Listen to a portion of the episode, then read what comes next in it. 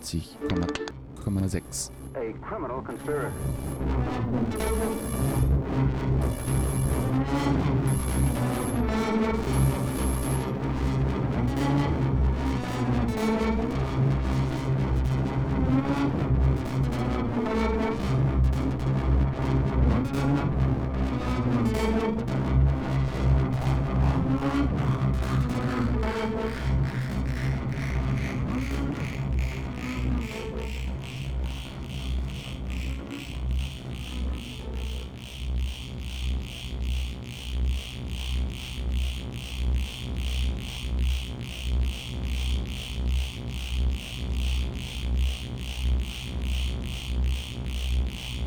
July 18, 1925. First interrogation record. July 18, 1925. Ichigaya prison.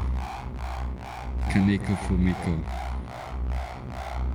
Interrogation document. Regarding the case of the aforementioned defendant being charged under Article 73 and well as with violating the Explosives Control Act, the following interrogation took place in Ichigaya prison on July 18, 1925, being carried out with Judge Tatematsu Kaisei of the Tokyo Appeals Court charged with the preliminary hearing under the special power belonging to the Supreme Court and Secre- Secretary Okuyama Gunchi of the same court in attendance. Your name?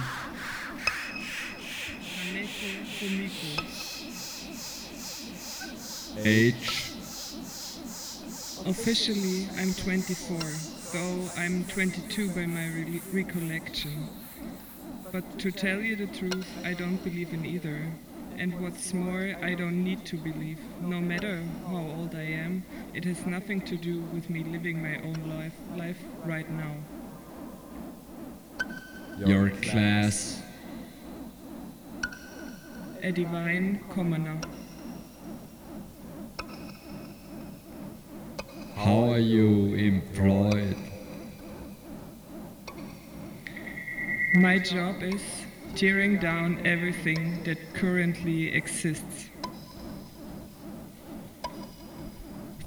Place of residence? Tokyo prison. Permanent address? Yamanashi Prefecture, Higashi Yamanashi District, Suwa Village, 1236 Sowa- Somaguchi, Place of birth? Yokohama City. Do you hold any rank, decoration, insignia for military service, retirement, pension, or public office? You can't, you can't give me any of that stuff, and even if you could, I wouldn't take them. Have you ever been sentenced for anything? I'll be receiving one soon, won't I? Have you read the official change of jurisdiction document for you and for the other defendants? I have. Are there any discrepancy in the facts recorded in that document? There aren't. On that point, do you have any comments on the Attorney General prosecuting you and Pak Jun-sik in this way and requesting the preliminary hearing in the Supreme Court? No comment. And on the intent to me carry out the preliminary hearing the order of the head of the Supreme Court? No objection. Are there any errors in what you've said in the preliminary hearing of your case in Tokyo District Court for violating the security Police Law and Explosives Control Act? There aren't.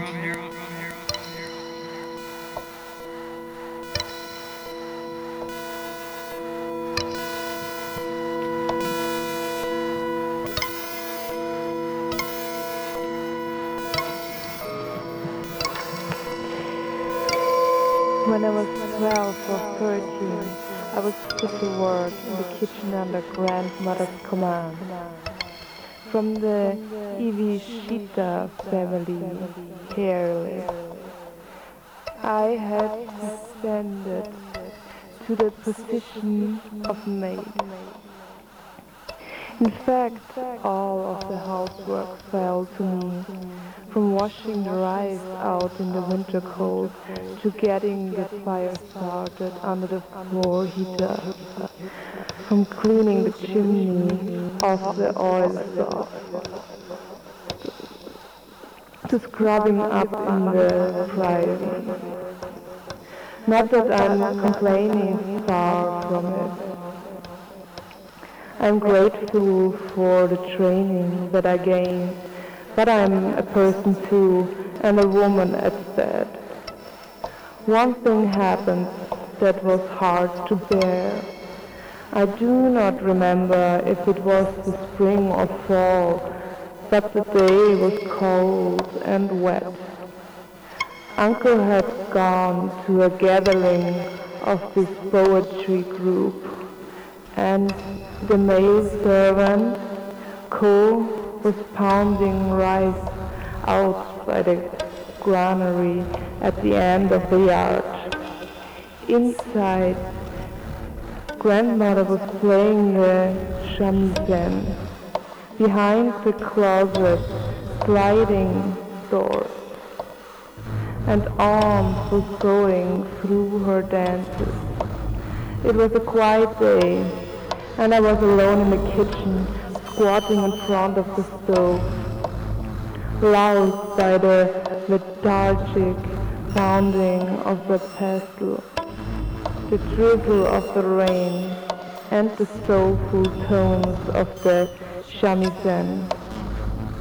I was lost in my own melancholy thoughts and savored the quiet that my loneliness afforded.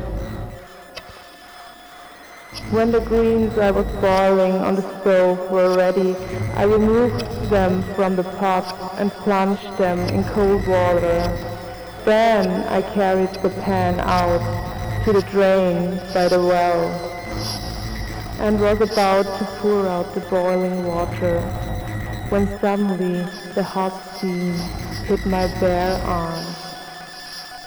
I sensed that I was not going to manage, and sure enough, the handle came loose and the pan fell and shattered. Now I've done it, I thought, too late of course. Not that I felt I had done anything bad. In fact, when grandmother came back in the kitchen, I told her straightforwardly about breaking the pot. She started screaming. What? You broke the pot, you careless lout. I cowered and just stood there staring at grandmother.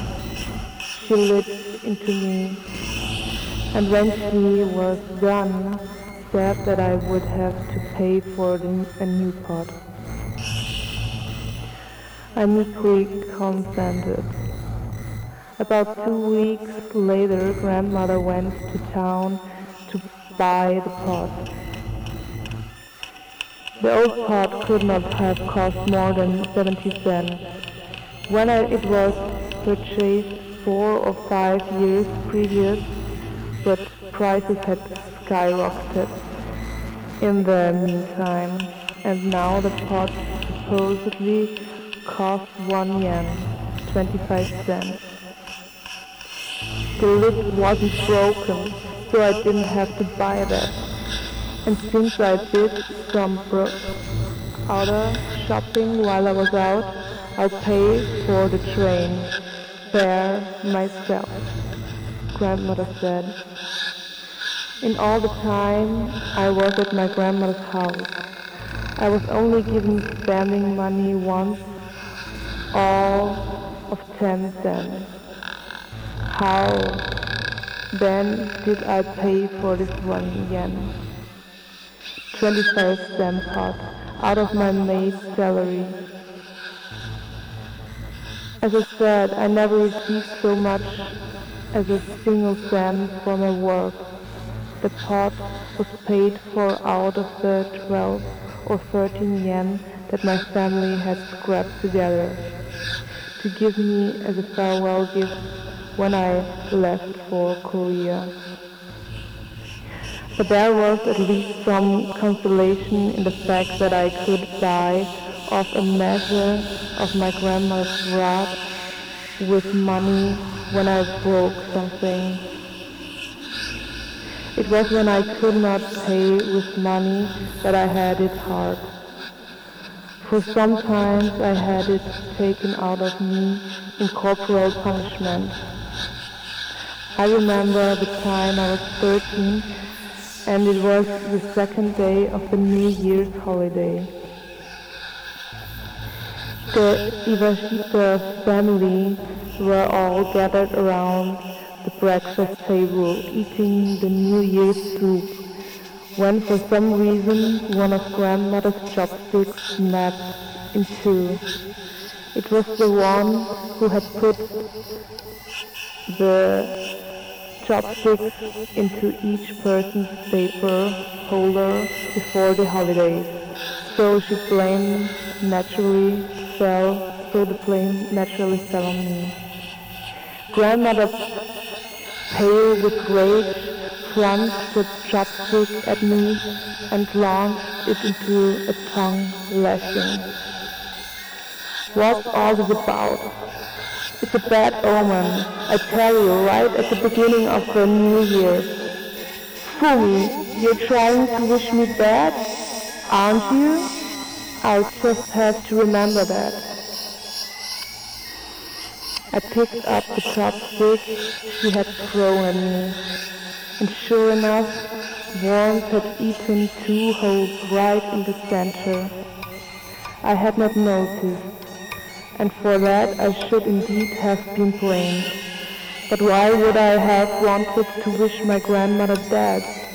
I did not even know that one could wish a person dead by doing something like this. I'm sorry, I'm afraid I didn't notice, I said, to apologize. But grandmother would not forgive me. What should I have done? Based on past experience, I knew that I had two options. I could either keep insisting that it had been an accident or admit to the charge and promise to, the more careful the, to be more careful in the future. But I could not uh, very well have said that, yes, I had wished my grandmother dead I might as well have told them to go ahead and kill me. And besides, it was not true. But grandmother would not accept my denial. She gave me my usual punishment. Just the thought of my usual punishment is enough to make me shudder. I was immediately sent outside without being allowed to have any New Year's breakfast.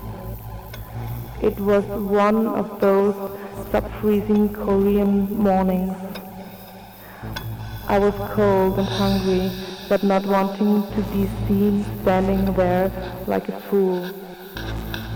I hid behind the privy. There was a wall on one side, and on the other side the hill had been cut away where a house was to be built. Never once did the rays of the sun reach this spot. The snow that was packed there had turned to ice, and it was impossible to keep from slipping. The Manchurian winds that blew up from time to time pelted my face with sand and snow.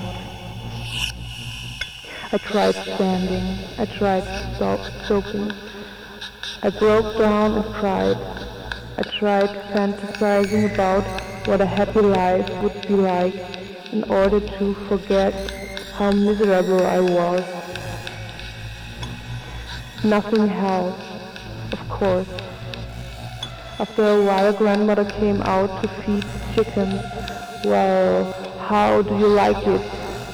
nice to be able to play like this. Grandma's face was twisted in an ugly grimace. She made no gesture of reconciliation and walked briskly on by. I ran after her and tugged at her sleeve, asking forgiveness, but she only brushed my hand away. How forlorn I was. It was only the end of the day, after the family had finished supper, that I was at least at last pardoned. In Korea, when the temperature plunges in the evening, the cold is something fierce.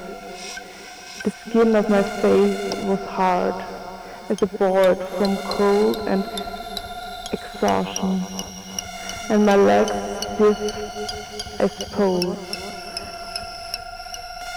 Whereas the numb that I felt no pain when I pinched them. I was so hungry that I was dizzy. I was at last permitted back into the house, but my teeth were shattering so, and I was so completely drained of strength that I could not even hold a pair of chopsticks.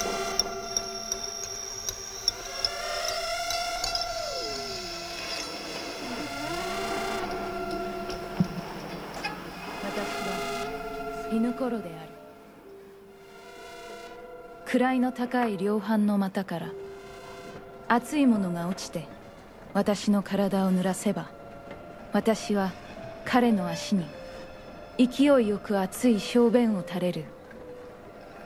私は犬ころである。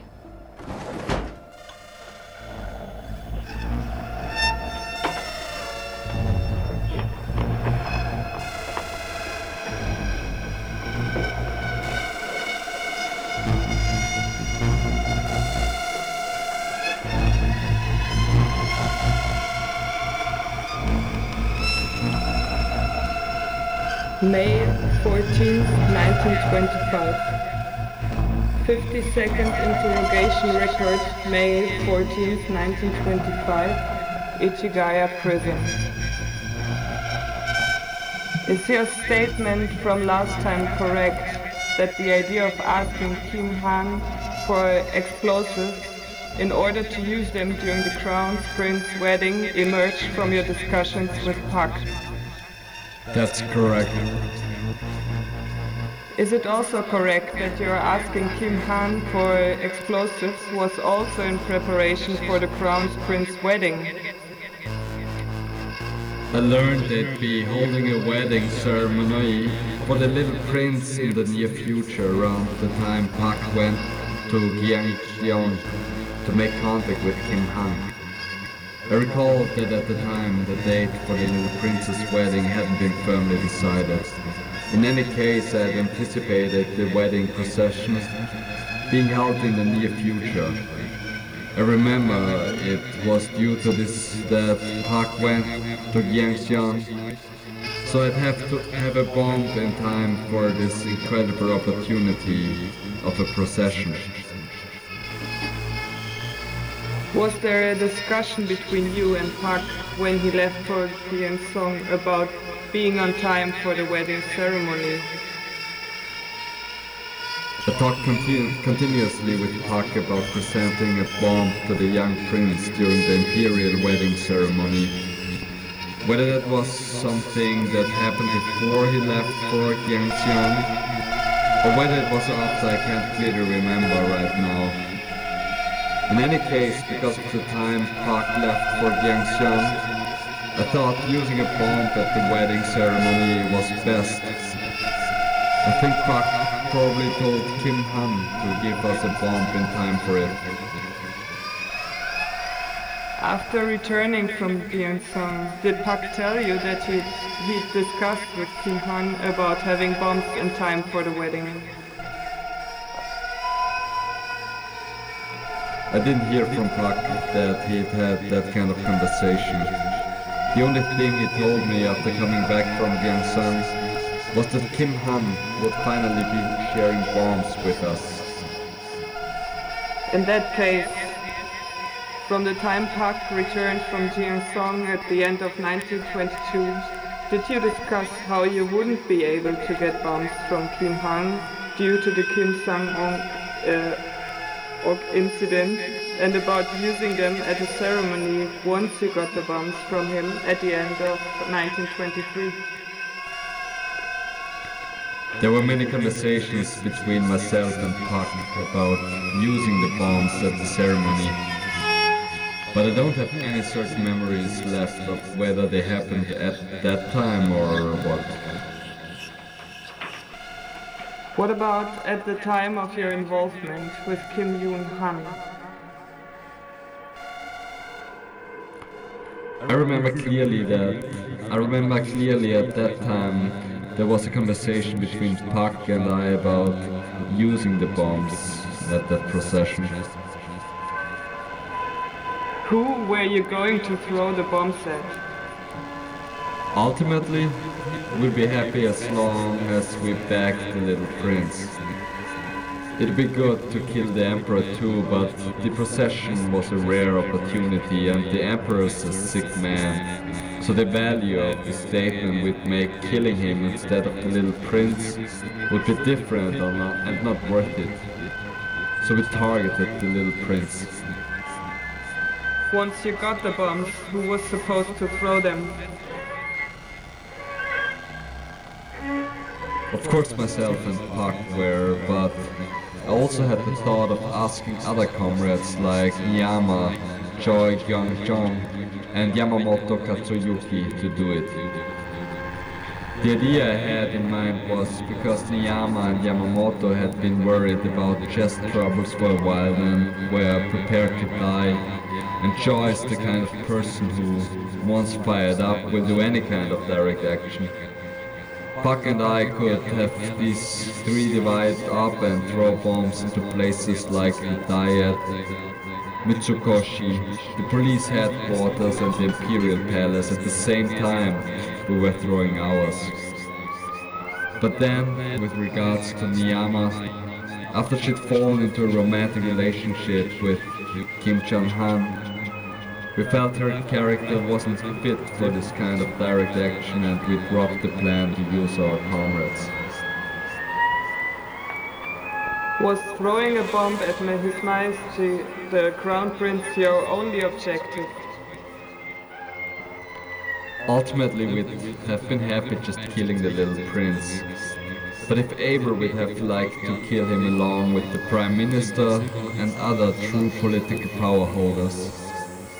But as we'd been slow to take the opportunity once we'd gotten our hands on the bombs, and if we'd been caught by the officials we'd have really looked stupid as I myself do sitting here We considered that if we really didn't have the chance, we'd set our eyes on the sending a message route and consider throwing the bombs during events like the May Day celebrations or the opening of the Diet. Did Puck have the same main intent as you of throwing a bomb at His Majesty? He did. Why did you attempt to cause to such harm to His Majesty the Crown Prince? For a long time I thought deeply that all humans are equal. Everyone being human, they must all be equal. And that there's no difference between stupid and smart or strong and weak. As humans that exist naturally on Earth, I believe that all humans are completely equal in value. And following from the sole qualification of being human, they should enjoy completely and equally the right to human activity. Last year's tragedy, tragedy, where many people burned to death by the side of the currently breathing emperor, was something that proved he's actually just a foolish lump of meat and at the same time scorns the foolishness and naivete of people in the past. Schooling endeavors first to teach humans who exist naturally on Earth the word for flag and instill in them the spirit of nationalism and the wide variety of activism activities that are all equally founded in their being done by humans. All of these are divided into right and wrong under the single standard of whether they support authority or not. And that standard is human-made law and morality. The police who administer the law which teaches only the path to a better life for society's victors and submission to authority lower their sabers and menace human actions, taking everyone who they fear might shake the pillars of power and bam, bind them up, one and all. And the judges, those respectable officials, flip through law books and hand down arbitrary judgments of human actions, alienating themselves from human lives, denying even their humanity as they undertake their duty as protectors of authority. Like when Christianity was at its height then, in order to protect its sanctity, they banned scientific research for fear of shaking the pillars of the superstitious miracles of God and long-held traditions they preach.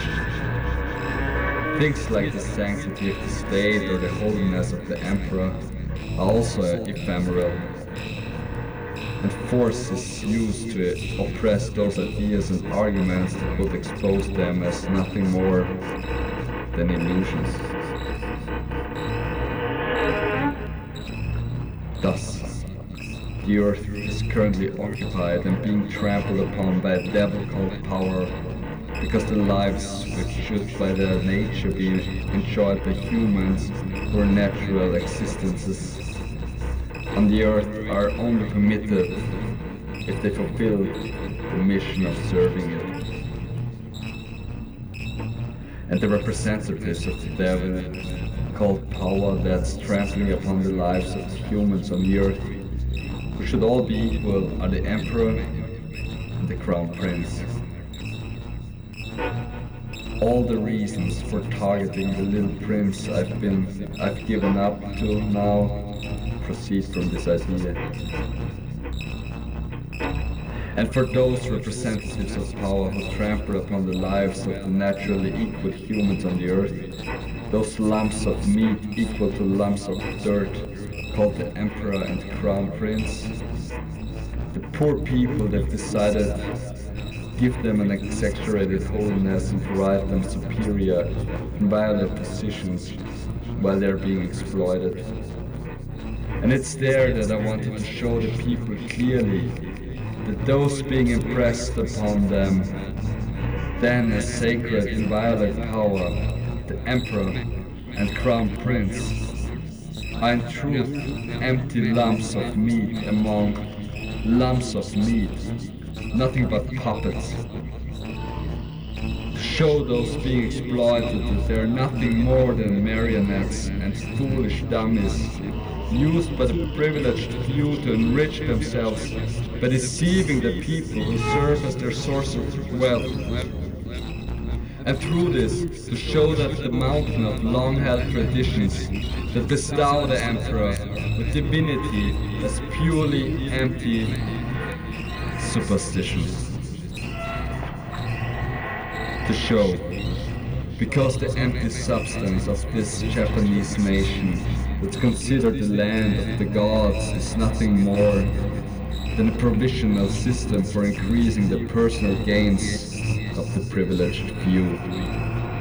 The ideology of self-sacrifice for the nation called loyalty and patriotism that's glorified and propagandized and even considered a national slogan being in truth nothing more than a cruel desire to sacrifice the lives of others for their own benefit, wrapped up in pretty adjectives as a means of indulging their self-interest.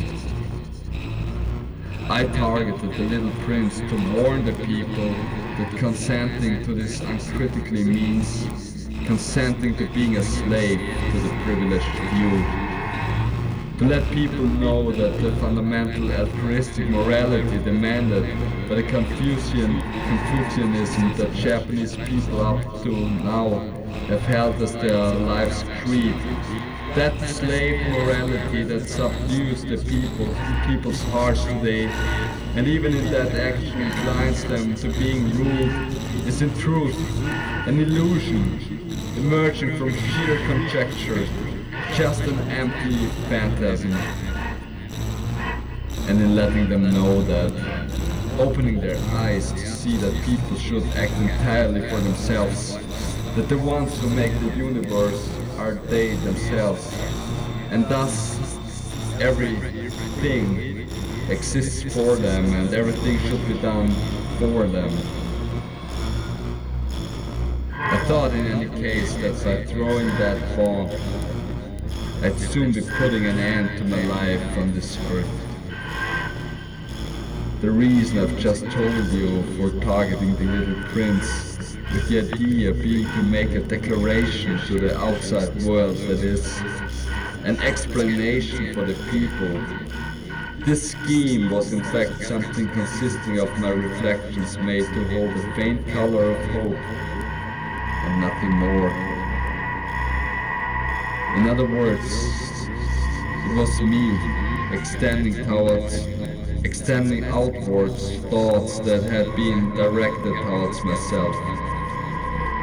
Which is all to say that thoughts which had myself as their objects were at the root of this plan.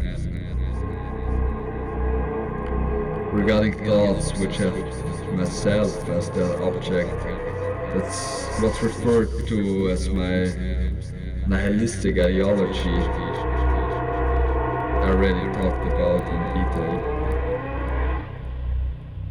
To follow my plan to its logical conclusion, the negative goal was to negate my own life. And the positive, ultimate goal, the heart of the plan itself, was the destruction of all power on this earth. This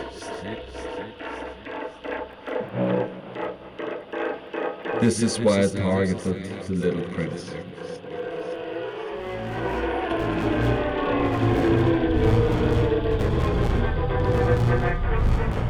How is your physical health?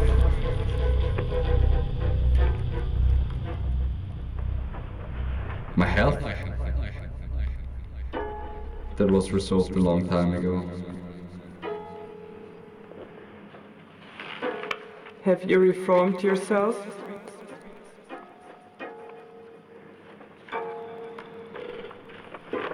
I've done absolutely nothing and need to repent for. Indeed, you could say that my ideas and actions, my plan, all bad because they caused trouble for other people. But at the same time, there are things that I myself benefit from. Judging things according to your interests certainly isn't bad, rather, it's human nature, a condition for living. If judging things according to your interest was bad, blame would be on the on the fact that humans themselves are alive. To me, things that are to your benefit are good, and things to your disadvantage are bad. But I didn't carry out this plan because I believed it was good. I only did it because I wanted to. Just as no matter how I'm criticized as being bad by other people, I don't stray from my path. No matter how you might flatter me for being good. If I don't want to do something, I'm not doing it. I'll keep I'll keep doing things because I want to. I can't predict what those things will be. But what's certain is that as long as I exist above ground, I'll be living in the moment. Pursue things I most want to do from one to the next.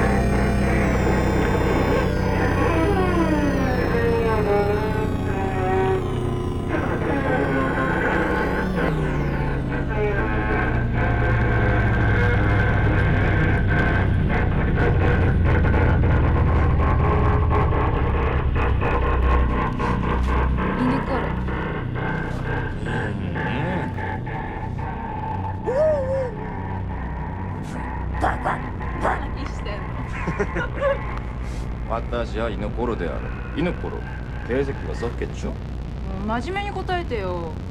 음, 박열이라고.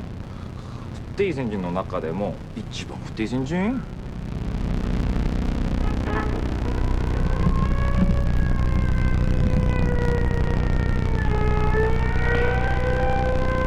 At the Shiarata newspaper agency, the Keisetsusha there were other students like myself working their way through school.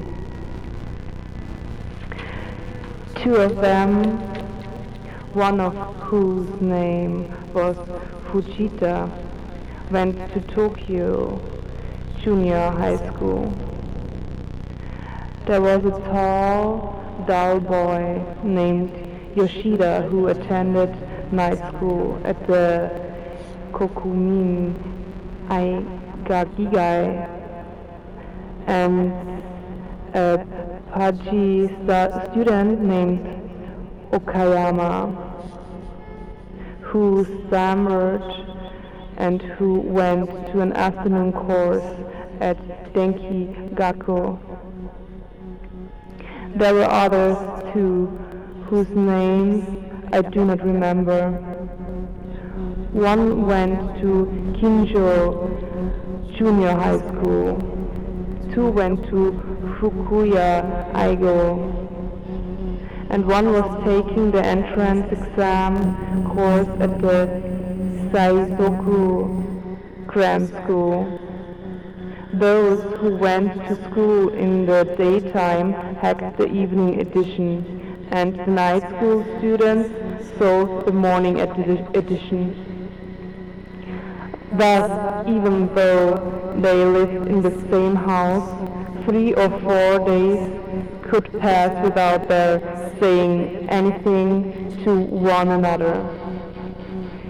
Besides these working students, there were three or four regular sellers. One was a man of about 32 or 33, nicknamed Armless Kisaburo. He had caught his arm in a machine at a cotton mill, where he used to work and had had it wrenched off at the shoulder. There was another man who had a neck swollen with filthy scrofula, was blind in one eye, crippled, and had a left arm that just hung down uselessly. He was pretty retarded as well. As I remember, there was another man with long, bronze-colored hair that he wrapped in a coil on the top of his head. He looked to be in his fifties. Long hair, as we called him, always stopped somewhere on his way home to drink cheap sake. And he talked a lot of nonsense, but everyone liked him in spite of his clownish ways because he was very kind and looked out for the young people in a fatherly way. Fatherly way. The students worked on a commission basis. The three men, however, bought the papers themselves, and any papers that were not sold the shop would buy back at the going rate for old papers. Two rim paper. This arrangement was not as good as it sounds, as good as it sounds, for three were naturally given the worst selling spots. They really had to hustle to make even enough to feed themselves. There was one man in this lot who was different from the others. He had evidently graduated from Waseda University in philosophy, I think it was. He said little and was always reading a small book in German, a troubled expression on his face. His name was Hirata and he was what I suppose you could call our supervisor. When the papers came in, it was his job to skim the front page from something spectacular. Seven people murdered in Asakusa, or conflagration in Fukagawa. For instance, and scrawl that it bold strokes highlighted with trouble circles in red on the papers that hung down from the front of our baskets. When he was done, he would go out in his short coat, and with a band he tied around his head to sell in the area from Ikenohata to Yushima. He was always something of an enigma to me. In the Sambashi area of Ueno, where I worked, ringing bells was not allowed, so I had to yell, evening paper, evening paper at the top of my voice to attract customers. In the beginning of the words, stuck in my throat and nothing came out. It was a good 10 days to get so that I could yell without trouble. In the morning I went to Seisoku where I studied until noon. I then went to Kensu Gakkan until 3 o'clock. When I returned home for a hurried meal of cold rice. By 4 o'clock I was out on the streets around Zambashi with my basket of newspapers. It was summer then, and I had the hot late afternoon sun beating down on my head. Covered with dust, I sweat and yelling non-stop at the top of my voice, I got unbearably thirsty. But the hope that filled me enabled me to overcome all of these hardships. One day the girl from the nearby soba shop came to buy a newspaper and asked me to change a bill. Of course I had plenty of small change, so I was glad to oblige. She said sympathetically, you must be very hot. It's not easy, is it? No, I answered, grateful for her concern. But it's not only the heat. My throat is so dry that I haven't any voice left. The girl returned to the shop and a little later came back with an earthen pot and a bowl. The pot contained murky soda water. I drank some and thanked her profusely. It was it really made me feel much better and my strength restored. I went on selling once again. When I got thirsty, I fetched the earthen pot from where I had set it at the foot of the bridge and drank more of the soba water. Having the water was a great help, but on the other hand, as soon as I collected three or four yen in change, it seemed the servant girl would be back again asking me to change her money. And of course, I would have to oblige. This went on for about two weeks. Then one night, when the manager's wife was checking my sales, checking my sales for the evening, she said to me, rather annoyed, Kaneko, why do you always bring back money in such large dimensions? I told her that I that what happened, but she was unmoved. I can't have this kind of thing, she said. I need this small change, so please don't take it upon yourself to make change for free anymore. The manager's wife made a little money on the side from a commission she got when she took the small change the new sellers collected to a money changer, something I had not known. We sold for roughly eight hours, from 4 in the evening to 12 midnight, and had to be on our feet all the time. A lot of people passed by until about 7, and this being the time they wanted to read the evening newspaper. We were too busy selling to think about how tired we were. But by 9, when things had slowed down, we began to feel bored. The tension let up, and we suddenly realized how exhausted we were. My legs felt weak, just standing there for so long, so often leaned against the telephone pole to rest. Sometimes I would doze off like that, waking up with a start when I fell over. It was worse on days when there was a sudden rain. Most customers would grab a ride home, so there were few people out on the street.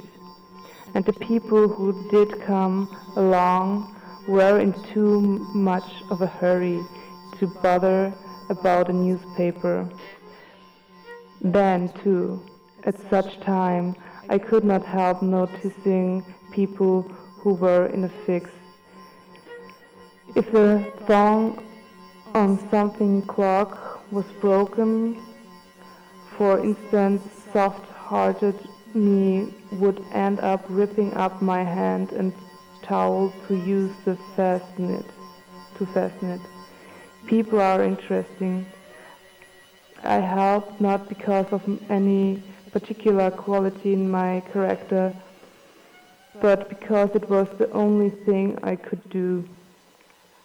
Yet people were ridiculously grateful and would go out of their way to throw a bill or something in my basket.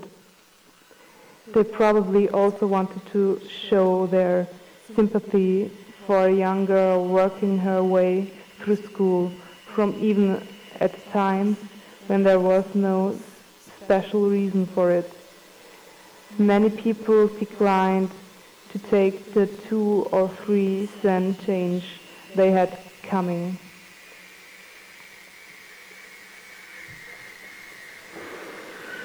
Kiso had told me privately that we sellers had a right to keep tips like this, and I considered this only proper. When I was hard, when I was hard up for spending money, therefore, I would put this extra money in my own change purse. But otherwise, I handed it all over to the shop manager without saying anything. When the manager checked the money I brought in against the number of papers and found that there was money like this left over, he gave it back to me. This was not the case with his wife, however. If the intake should ever appear the least bit short, something that happened when there were a lot of three, four, five cent sales. She would complain, but the times when there was extra money, money, she acted as if, if she did not notice and put it into her own change box. Various groups held street meeting in the area where I sold.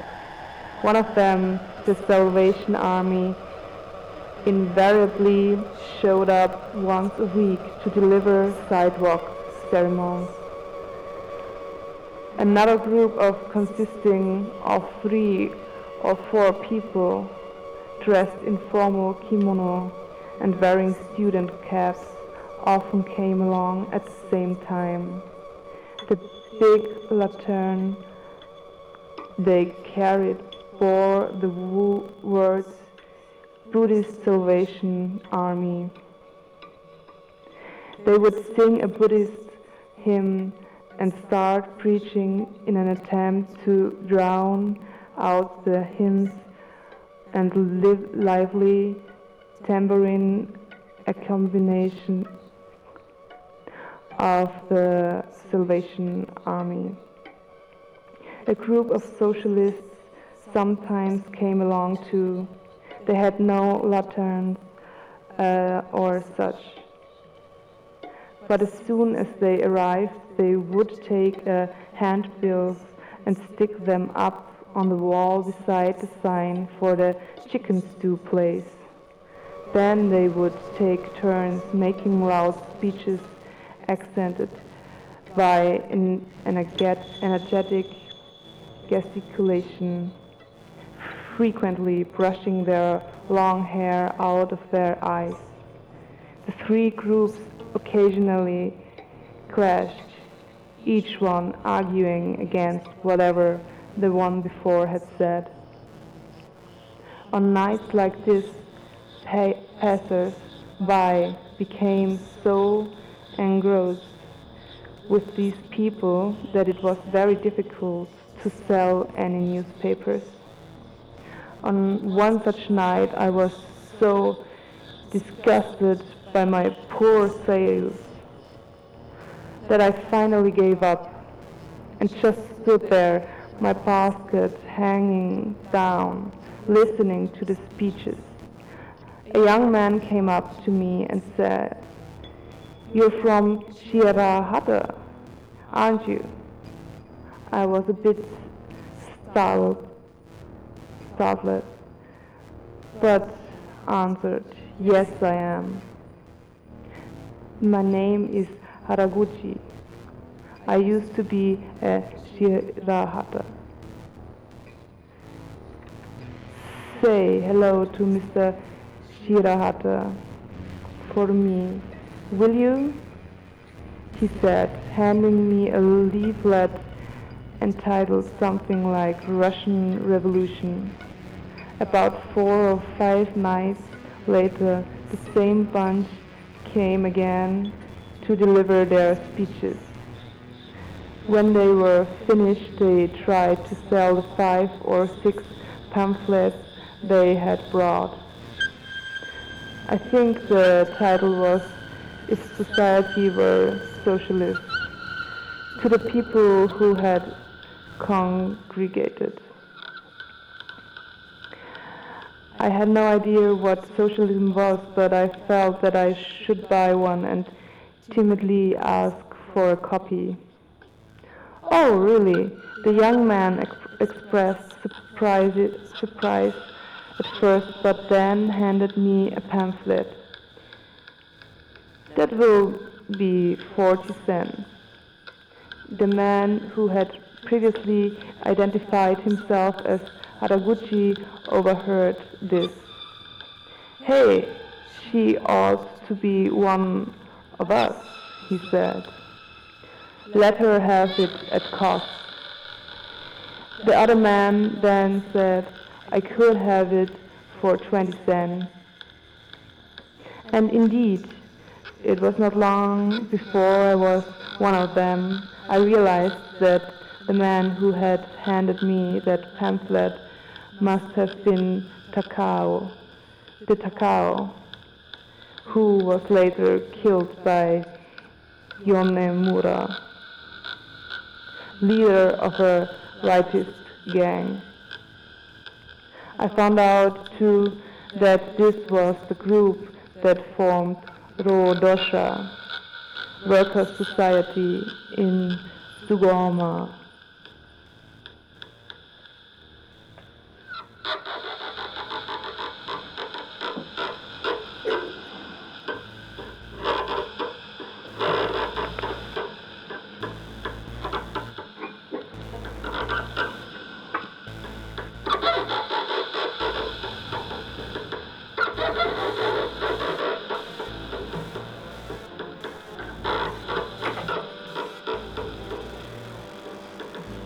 파결이라고.不定戦人の中でも一番不定戦人不定戦時パックやるバカ野郎って言ってないわよもう 파결이라고 박열 해봐 パク夜 비슷했어 박열 해봐 パク夜 거의 다 왔어 해봐 한 번 더 해봐 パク夜 오호 見たじゃん 무슨 어요 맞다 맞다 パク夜 양반 못야. 쫀다 개새끼. 열아!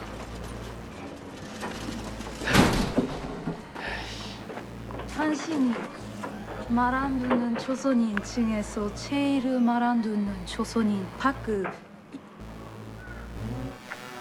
요르? 조선 여자, 일본 여자야? 애매해요. 카네코 후미코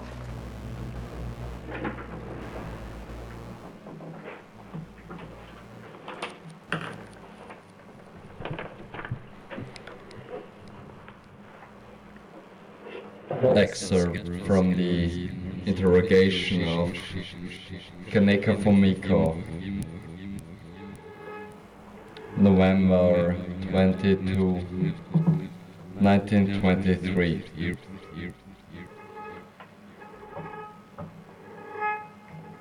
Why did you embrace nihilism?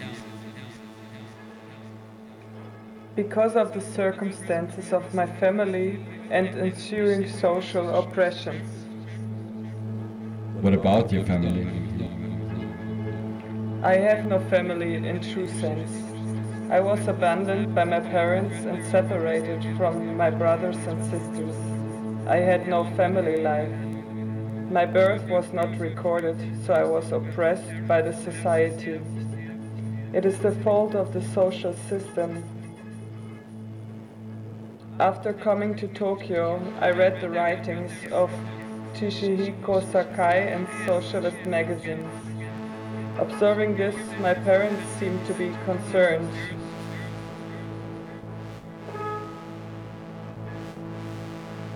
Observing this, my parents seemed to be concerned I was inclining towards socialism.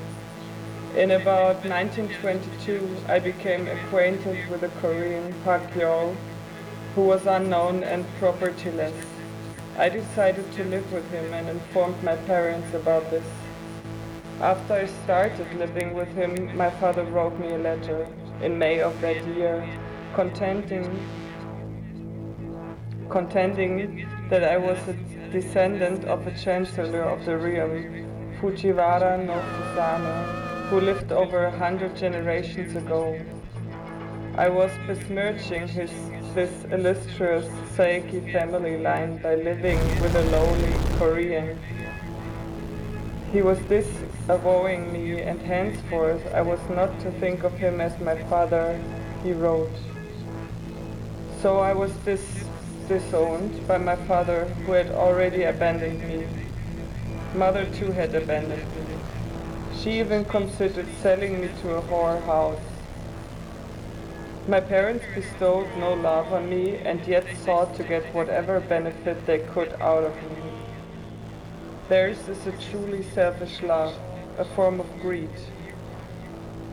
So I, an object of greed, fail to understand the meaning of filial piety. The so-called morality is based on the relationship between the strong and the weak. Bad morality is always manipulated to serve the convenience of the strong. That is, the strong insists on preserving his freedom of action while demanding the submission of the weak. From the standpoint of the weak, morality means an agreement that calls for one's submission to the strong. This moral principle is coming, common through all ages and all societies. The primary aim of those in power is to preserve this moral principle as long as possible. The relationship between parents and children is also based on this principle. It is only quoted over the with attractive sounding term filial piety.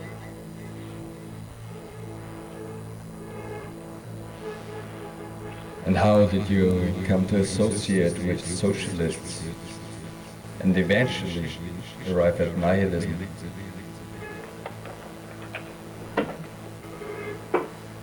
Three intellectual groups influenced me while I was peddling newspapers. One was a Buddhist Salvation group, the second was the Christian Salvation Army group, who beat their tambourines, and the third, the long-haired socialists, who cried out in desperate voices, I first approached the Salvation Army. What an extraordinary contradiction for a Christian to preach love on the street corner, then fail to follow through on a pure, unblemished love. Christians have become fettered to the concept of God which they created. Theirs is a cowardly faith of slaves. The virtue and beauty of human beings is to live naturally, ungoverned by external forces. I decided that I could not embrace Christianity, which preaches the doctrine of life that conflicts with the ideals of beauty and virtue. So I abandoned Christianity. I was also introduced to another socialist, Kutsumi Fusako. Her family life and principles were no different than Hori's. Kutsumi took care of her own personal needs, but paid no heed to her children's needs. She would find some excuse to go out with a young man and stay out all day long. I heard her remark that all she had to do was to get on the platform and make a speech about socialism and say, the present society must be destroyed to get the police to intervene. The next day, the papers would report that Kutsumi Fusako made an extremist speech, and so the police prevented her from speaking. I got disgusted with the widespread desire among socialists to get their names in the paper. At this time, Kutsumi had no money even to buy food, so she pawned my clothes. She then let the redemption period expire and allowed the pawn shop to sell them without my permission. I'm not complaining about losing my clothes, though she knew that I needed them because winter had come. She showed no sense of responsibility. I detested her attitude, a socialist who gives to thought to other people's needs and thinks only of feeding herself. I had imagined that socialists were people that rose above the meaningless customs and morality of society. I imagined them to be courageous fighters with no interest in so-called fame and honor and social reputation. I thought they were warriors fighting to destroy the perverted society of today and striving to create an ideal society. However, even though they denounce the irrational and hypocritical aspects of the society and pretend that they are indifferent to social criticism and to fame and reputation, they in fact governed by and are concerned about the standards of the mundane society. They seek to adorn themselves with conventional ornaments and take up upon themselves conventional values. Just as generals take pride in the medals on their chests, socialists covet records of arrests in order to earn their bread. They take pride in this. When I realized this fact, I gave up on them. I also came to be appalled at the somnolence of the peasants who are mired in pain but feel no pain, and the ignorance of the workers who work diligently while they are being devoured to their bones. If the chains that bind them are removed, they are likely to go to the wielders, wielders of political and economic power with their chains and beg them to chain them up again. Perhaps they will be happier if they're allowed just to sleep in ignorance. So I got disgusted at all the currents of thought, and from the spring of 1922, tightly embraced the nihilistic beliefs I hold today. As for the significance of my nihilism, in a word, it is the foundation of my thoughts. The goal of my activities is the destruction of all living things. I feel boundless anger against parental authority, which crushed me under the high sounding name of parental love and against state and social authority, which abused me in the name of universal law.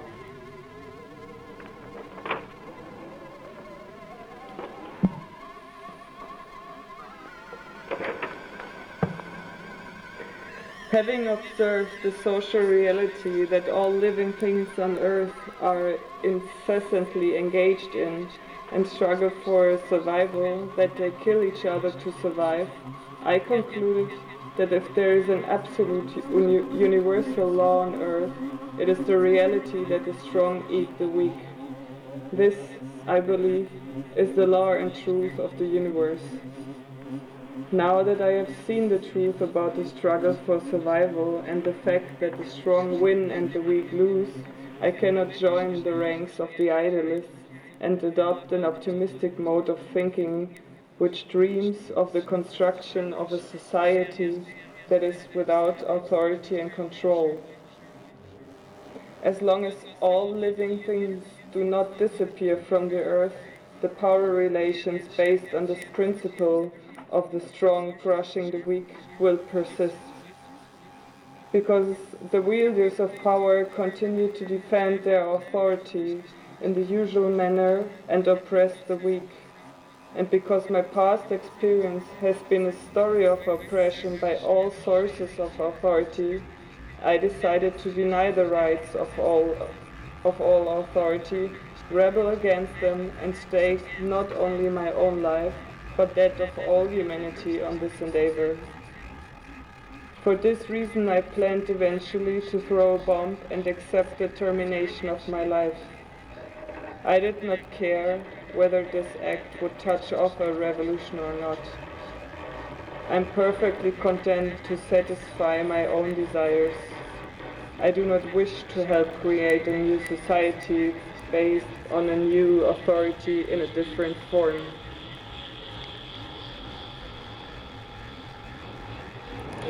What is your opinion concerning the Japanese state and social systems?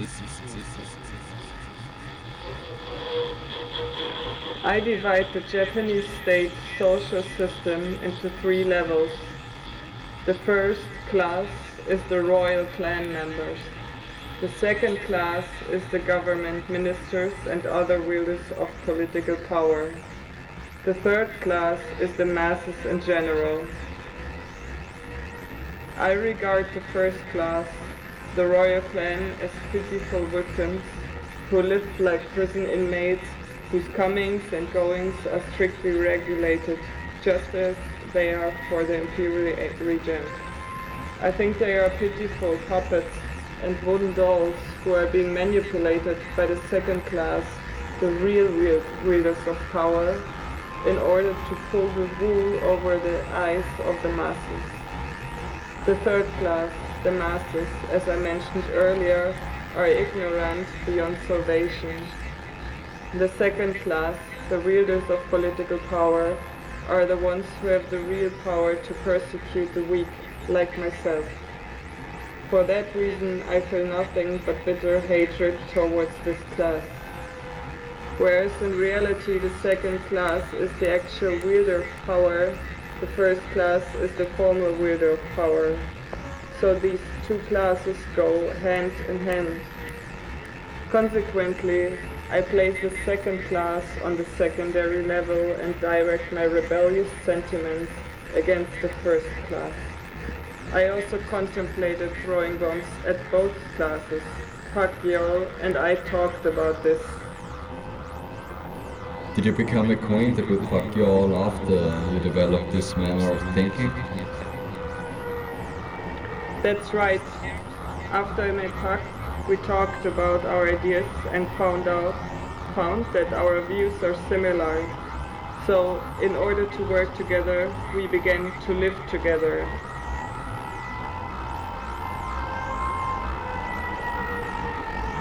FM. A criminal conspiracy. Eh bien, si vous n'êtes pas communiste, qu'est-ce que vous êtes Je ne suis rien. Rien Je déteste toutes les formes de gouvernement.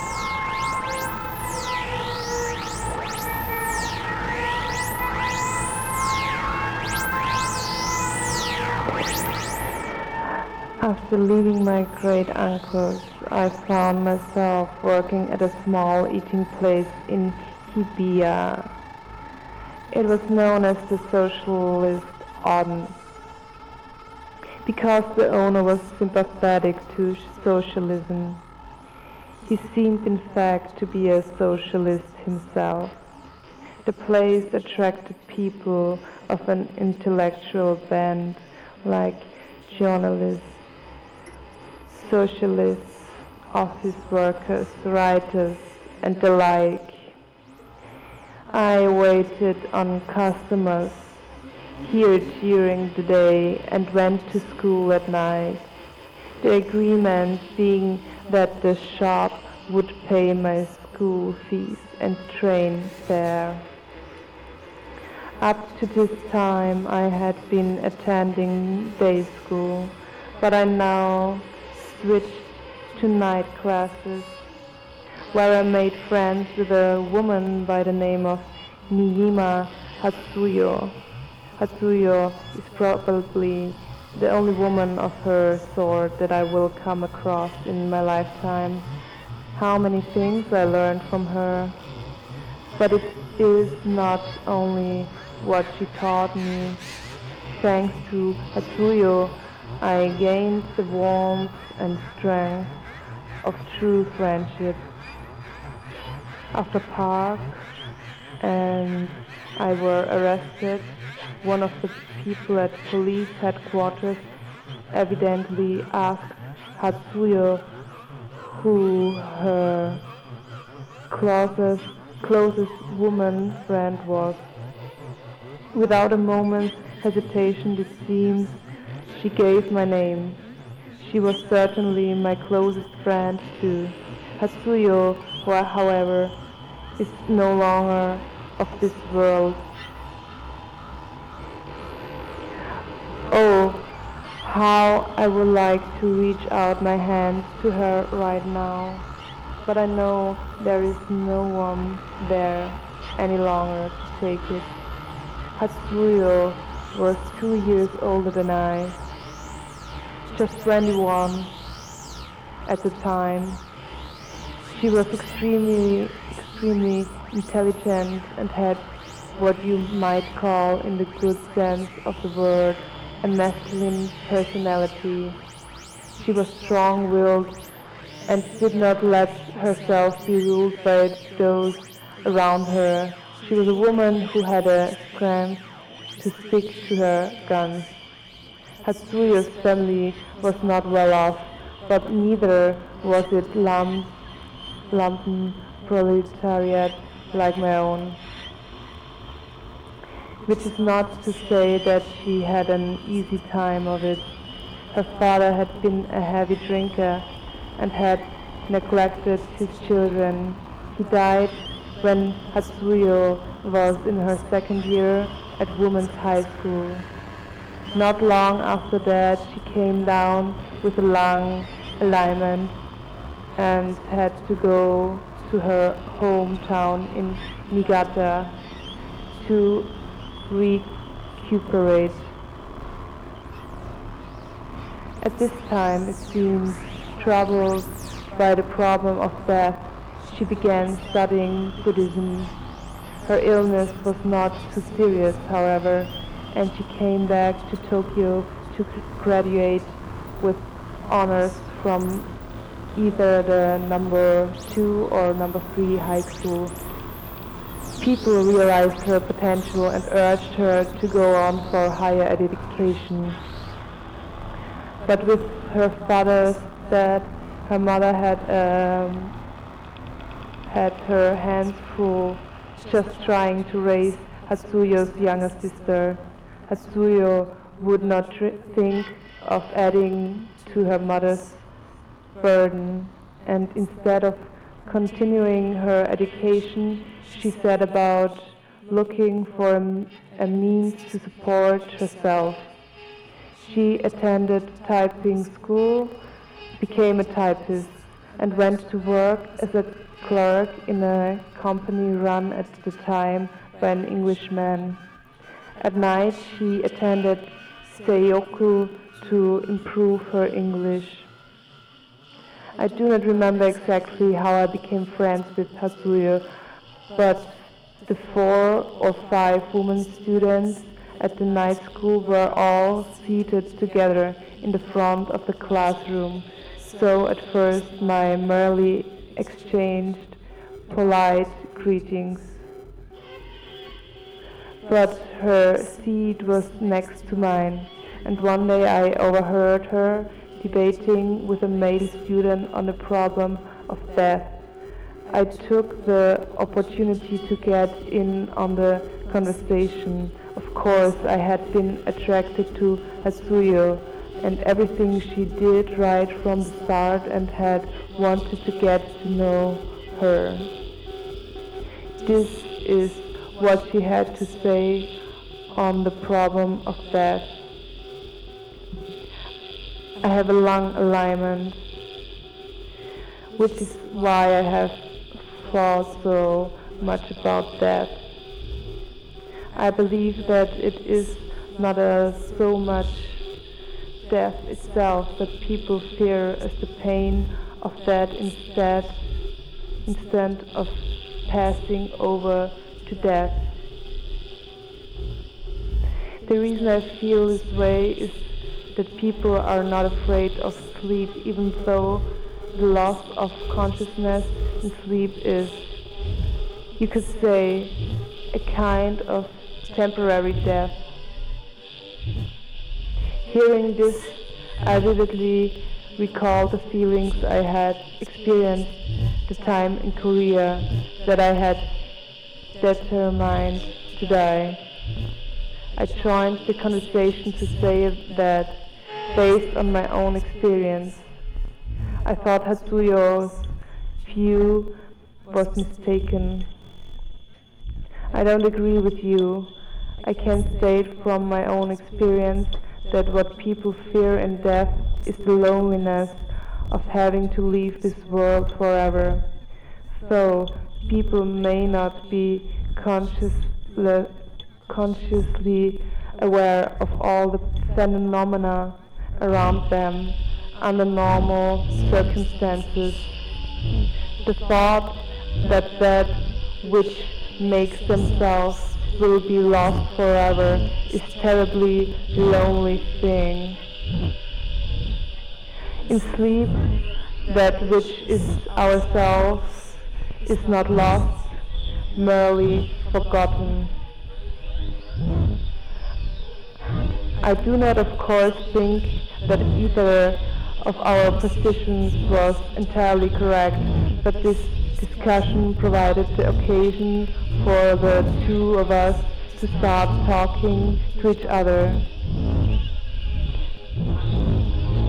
Have you actually faced death? Hatsuyo asked me. Yes, I have, I answered. The two of us continued the conversation on the way home after school, let out. We were soon good friends.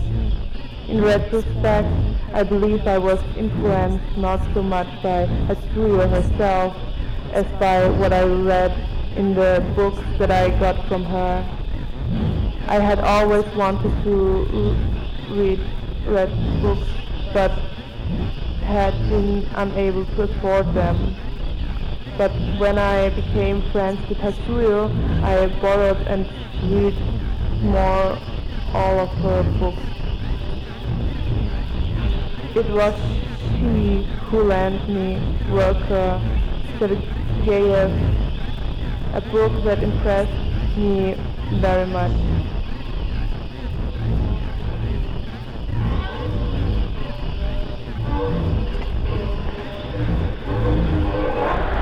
She had also lent me Night Before Death and had told me of the thought of, or at least the names of Bergson, Spencer, and Hegel. The books introduced me to that had the greatest influence in my thought were those of the nihilists. It was at this time that I learned of people like Stirner, Alceste Bazet, and Nietzsche. Does anybody care?